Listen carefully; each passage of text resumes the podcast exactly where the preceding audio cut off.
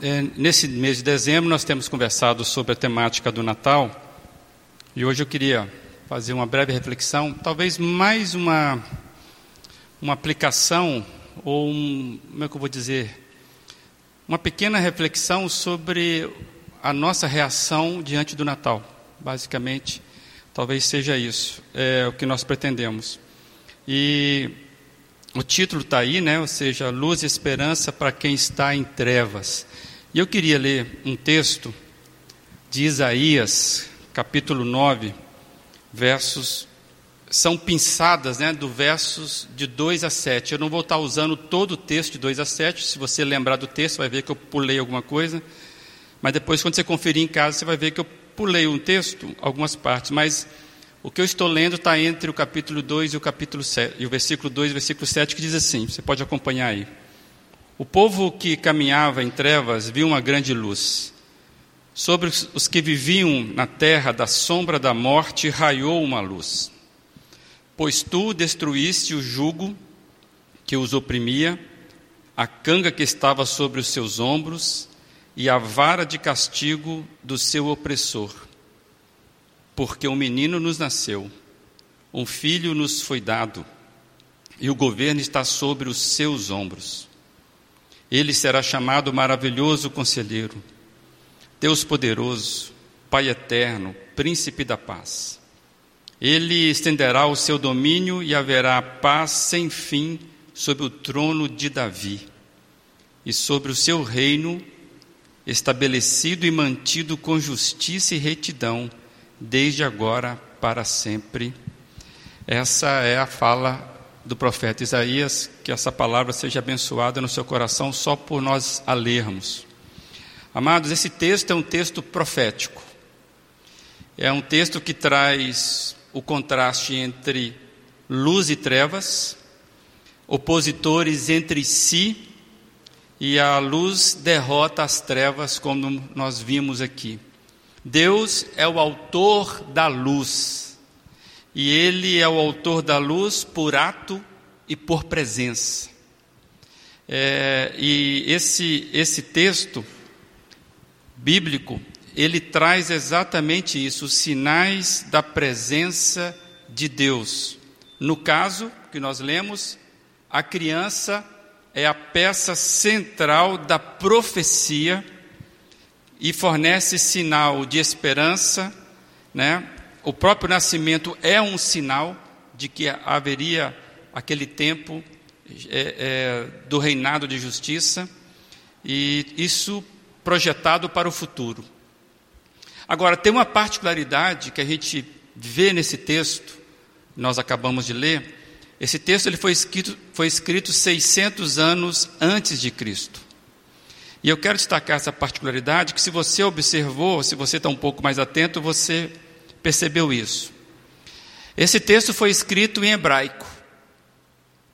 E o escritor, às vezes, ele, no, no, no hebraico, ele traz uma. Ele pode usar, ou descrever, ele poderia usar uma forma de escrever, colocando no passado algo que ainda estava no futuro.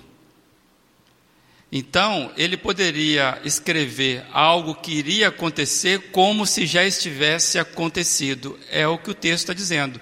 Um menino nos nasceu, né? Foi nos dado sempre ação passada.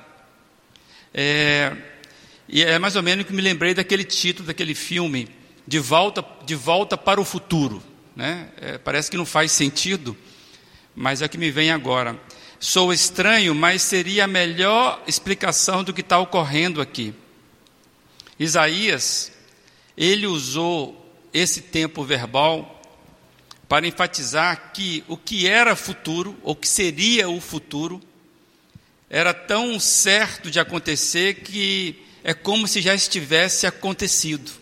É por isso que ele utiliza a figura, porque um menino nos nasceu, um filho nos foi dado mas ele está falando de um filho que seria dado ainda. Mas a certeza é tão grande que ele então escreve isso como já uma garantia desse futuro certo. Era certo que Deus iria iluminar aqueles que estariam ou que estão em trevas naquele ato quando ele escreveu, trazendo luz para eles. Amado, isso foi uma revelação sobre um futuro que era certo. Essa é a ideia do texto. A, a certeza aqui é a certeza que nós sabemos disso, que Jesus chegaria entre nós, essa criança que, que nasceu. E quando você lê os evangelhos, você vai perceber que eles citam esse texto para testemunhar acerca de Jesus. Como diz Paulo, na plenitude do tempo, isso estaria acontecendo. Bem, talvez isso explique por que, que o Natal seja a data mais iluminada do calendário. Né? Pode ser que no nosso subconsciente coletivo é, a gente utiliza essa luminosidade toda. Geralmente, nesta época do ano, as pessoas enfeitam suas casas com luzes, estrelas, a famosa árvore de Natal, é, presépios. Lá em frente, onde nós moramos, por exemplo, tem uma família que ela expõe um grande presépio iluminado no jardim da, da casa, e eles fazem isso com muito cuidado e fazem isso há anos. E por fazer isso há tanto tempo, é, o pessoal já, já vai lá visitar esse presépio e cada dia a família inventa algo novo para tornar esse presépio ali mais iluminado e mais atrativo.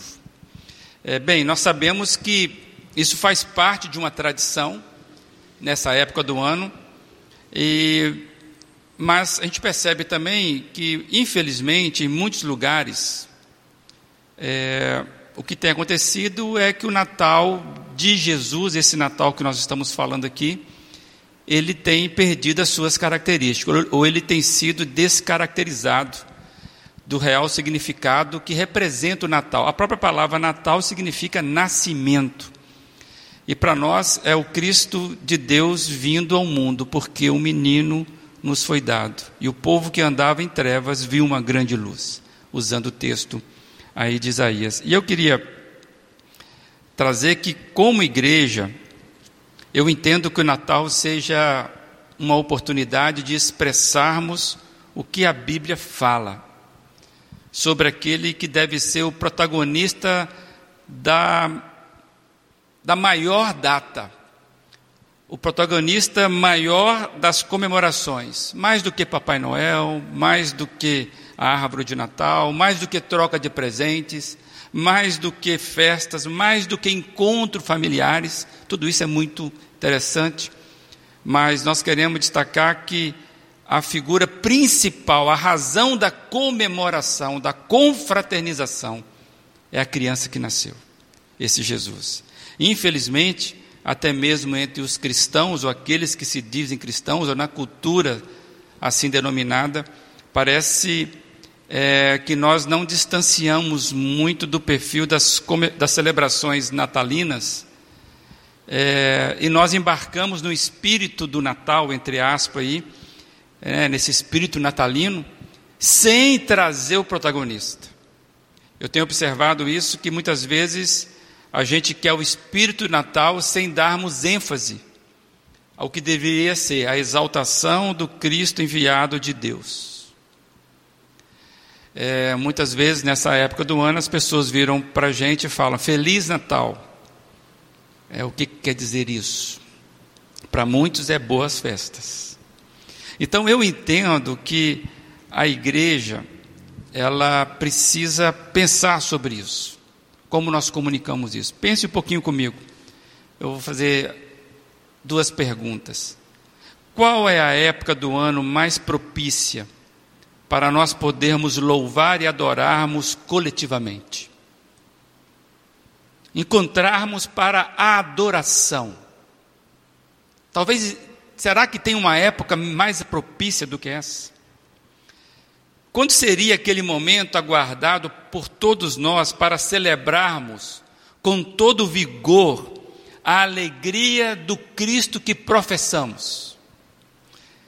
Eu fiquei pensando sobre isso, amados, porque eu não vejo melhor oportunidade do que o Natal. Né? Nossos corações deveriam pulsar por este momento, para adorarmos coletivamente, termos encontro marcado para estarmos ali naquele dia adorando esse Deus que traz luz às trevas, e se não fosse o Senhor, qual seria a nossa esperança na vida? Amados, adorarmos a Deus coletivamente, né, o Senhor dos Senhores, o Rei dos Reis, aquele que é mais exaltado de todos. Também fazermos é, fazermos isso com intencionalidade com propósito de coração, demonstrarmos a vida, aquela vida que nós recebemos, nós marcarmos o dia para demonstrar isso. Por que, que eu estou dizendo isso? Amados, tal, talvez agora, nessa época do ano, é a época que muita gente está com grande expectativa, apesar do ano atípico, do recesso, do trabalho, daquele momento de até mesmo de confraternização, apesar do ano atípico. E nós, como igreja, parece que nós não temos essa empolgação de estarmos nos reunindo enquanto igreja, uma data que representa o nosso rei. É por isso que eu estou trazendo essa pergunta, e aí eu quero fazer para você aí, qual seria o jeito certo de comemorar o Natal de Jesus? Será que existe um jeito adequado para nós comemorarmos o Natal de Jesus. E eu queria rapidamente trabalhar com os irmãos sobre duas é, maneiras que eu vejo muito claras é, nas igrejas. Algumas expressões da, da cristandade é, ainda preservam o Natal em autoestima. É, é época em que as pessoas ficam envolvidas em cantatas, em, é, encenações. É época que a igreja há um movimento e envolve um número é, muito grande de pessoas na ornamentação, no cenário, nos ensaios, nas vestimentas, nos convites, né, tudo sincronizado para atrair e impactar as pessoas e demonstrar o quanto, o quanto Jesus é importante e central para, para nós ou para eles, as igrejas que fazem isso. São meses de preparação. Eu já tive igreja assim, já participei de igreja assim, que começa a preparação bem antes, para, para quando chegar em dezembro a gente poder celebrar isso e oferecer isso para a coletividade. São meses de preparação, de envolvimento, de doação, de oração, onde a igreja se envolve para preservar um Natal em autoestima. Deus sendo honrado e celebrado com excelência, mesmo na simplicidade. Eu já vi igrejas pequenas que fazem isso com simplicidade, mas fazem isso com uma devoção assustadora para poder oferecer um Natal de autoestima. Por certo, vocês conhecem, já até foram convidados em determinado momento para ir em alguma igreja assim. Mas existem outros, outras frentes da cristandade que aproveitam esse tempo para fazer um forte movimento de acolhimento e solidariedade. Né? Mobilizam recursos, sejam humanos, sejam financeiros, para poderem abençoar pessoas, abençoar a comunidade ou comunidades que, por algumas razões, infelizmente, são menos favorecidas. Né? Então, para muitas igrejas, este é um momento é, de levar um pouco de alegria àqueles que não têm muito que se alegrar. Né? Natal acaba sendo a oportunidade é, de fazermos o que a correria do ano não nos permite fazer. Infelizmente, nós corremos demais durante o ano. Né? Então o Natal acaba sendo essa oportunidade, tirar um tempo, né? um tempo com qualidade, tirar um recurso e doarmos, ou mesmo nos doarmos, né, às pessoas é, como forma de compartilharmos aquilo que temos recebido de Cristo. É, então você também, por certo, já foi envolvido e, e nesse tipo de movimento que o Natal nos permite fazer. E se você perguntar a alguém de uma igreja assim, com esse perfil, né, o que é Natal para elas, elas vão responder mais ou menos isso que está aí. Natal é sermos o presente. Presente na vida de pessoas carentes de sustento, afeto, abraço e dignidade. É, são jeitos interessantes de pensar o Natal, você concorda comigo? Né? Não, tem, não tem nenhuma reprimenda a essas formas de coletiva de que a igreja se envolve nessa época do ano. É, agora, pensa comigo, neste ano, particularmente por causa da Covid-19, muitas igrejas não poderão fazer as suas representações e cantatas. Dá para imaginar o impacto disso na vida de uma igreja que tem essa data em autoestima e de repente perderam a sua principal área de mobilização. É, a gente está passando momentos difíceis por causa da Covid e muitas programações públicas de igrejas foram canceladas. Nós estamos experimentando um Natal mais apagado, talvez, dos últimos tempos, ofuscado, menos iluminado. E você há de convir comigo que está sendo assim. Alguma coisa aconteceu conosco nessa dispersão que fez com que a gente perdesse muita movimentação, muito plano, muito planejamento, tudo isso foi jogado por água abaixo. É, eu percebo que as pessoas andam meio desanimadas, as pessoas andam meio desconfiadas, na verdade, com essa realidade, e às vezes não encontram muita motivação para comemorar. O ano tem sido difícil para todos nós, e as perspectivas não são, pelo menos de imediato, muito animadoras. Então eu fiquei pensando diante do que a história já nos apresenta. Igrejas que mobilizam recursos, pessoas para ter um grande momento para, para adoração, um grande momento para manter o Natal em autoestima, outras que se movimentam então para poder ser um Natal mais solidário. E eu fiquei pensando, nesse ano, quando isso parece que é roubado, a necessidade de nós sermos criativos na comunicação do Natal de Jesus. E eu queria compartilhar rapidamente o que está no meu coração sobre isso. Eu passei em frente ao nosso templo, nesses dias à noite. E como sempre, a nossa sede aqui, ela não é muito bem iluminada. Faz um tempo já. A gente não tem uma sinalização muito boa da nossa igreja do nosso templo. E eu, eu queria que vocês me dessem a permissão de compartilhar quando eu passei e eu fiquei pensando, numa época de Natal, e aí eu até coloquei essa foto aí com a foto antiga, tá? Mas dá para os irmãos perceberem isso. Numa época de Natal, pensa comigo, o que a penumbra da nossa sede, a penumbra da nossa fachada comunica? O que nós estamos comunicando com a nossa estrutura? Que tipo de mensagem passamos para as pessoas do nosso bairro? Uma igreja que é ofuscada, é apagada.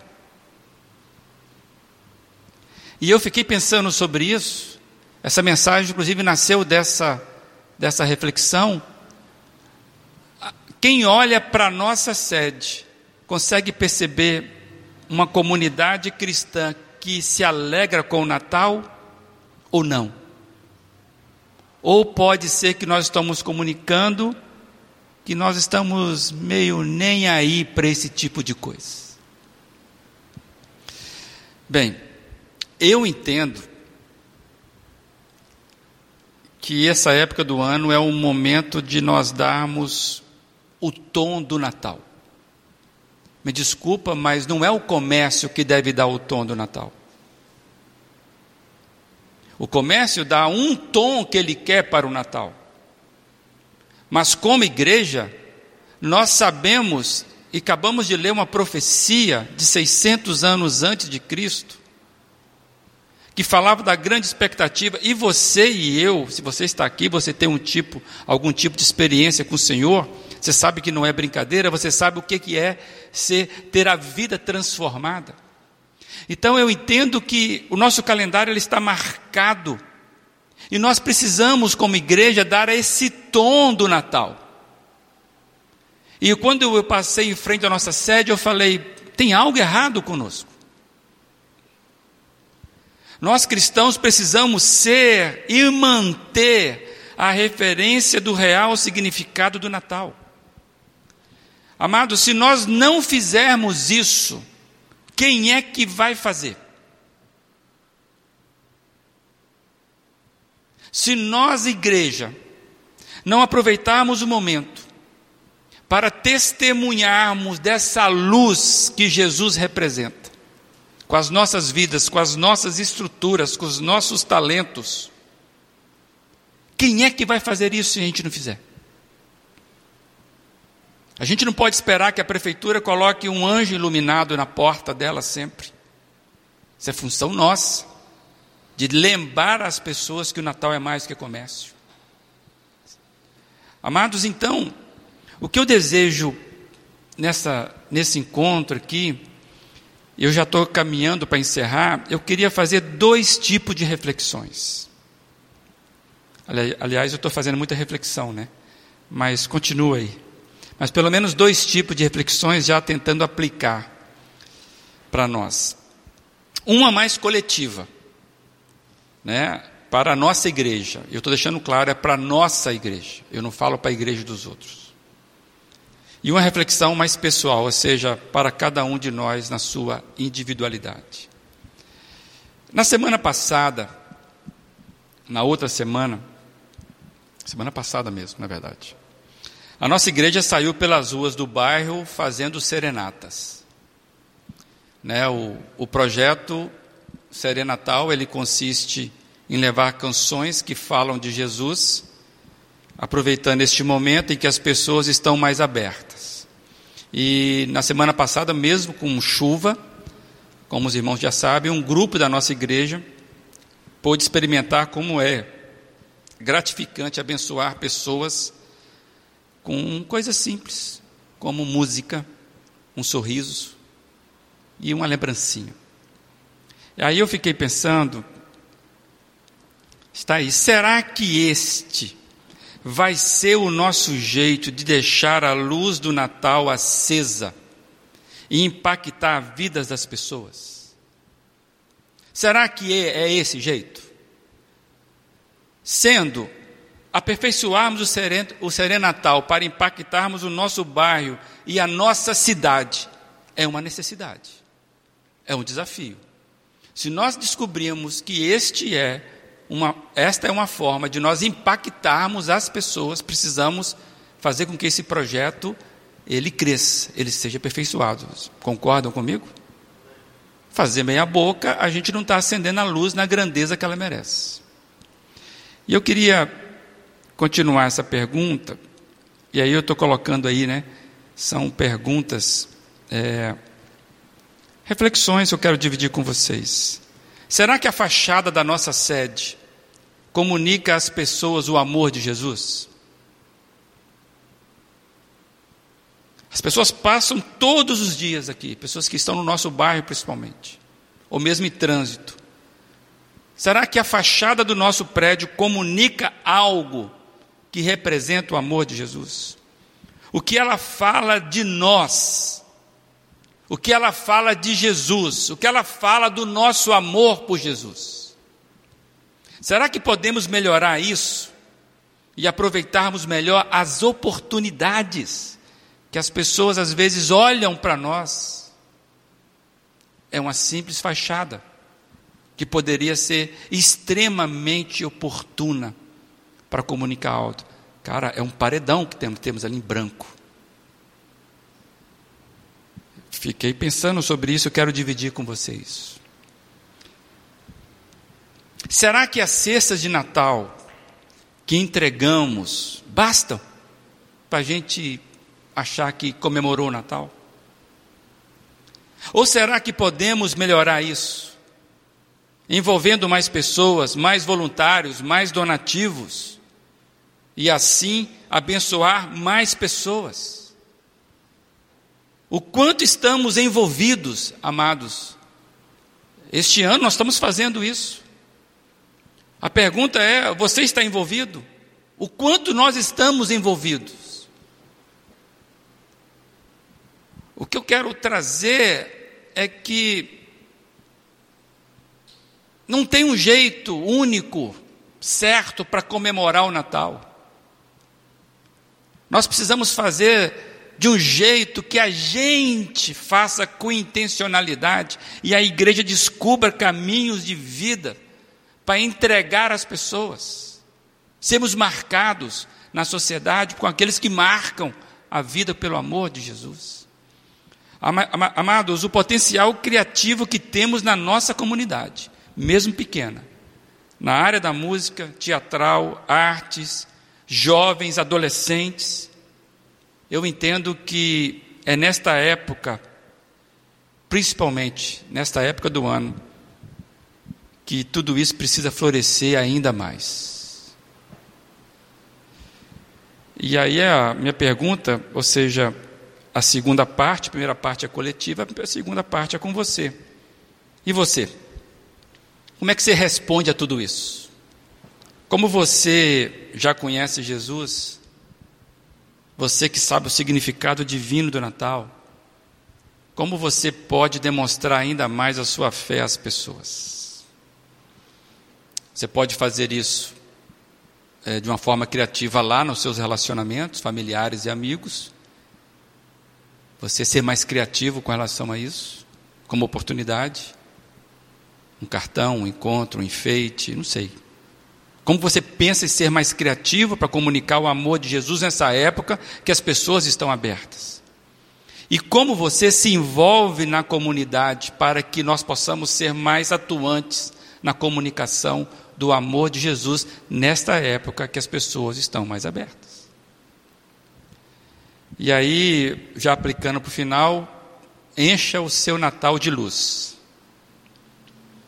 demonstra ainda mais a esperança que você tem. Esperança que move, aquela esperança que move a sua vida.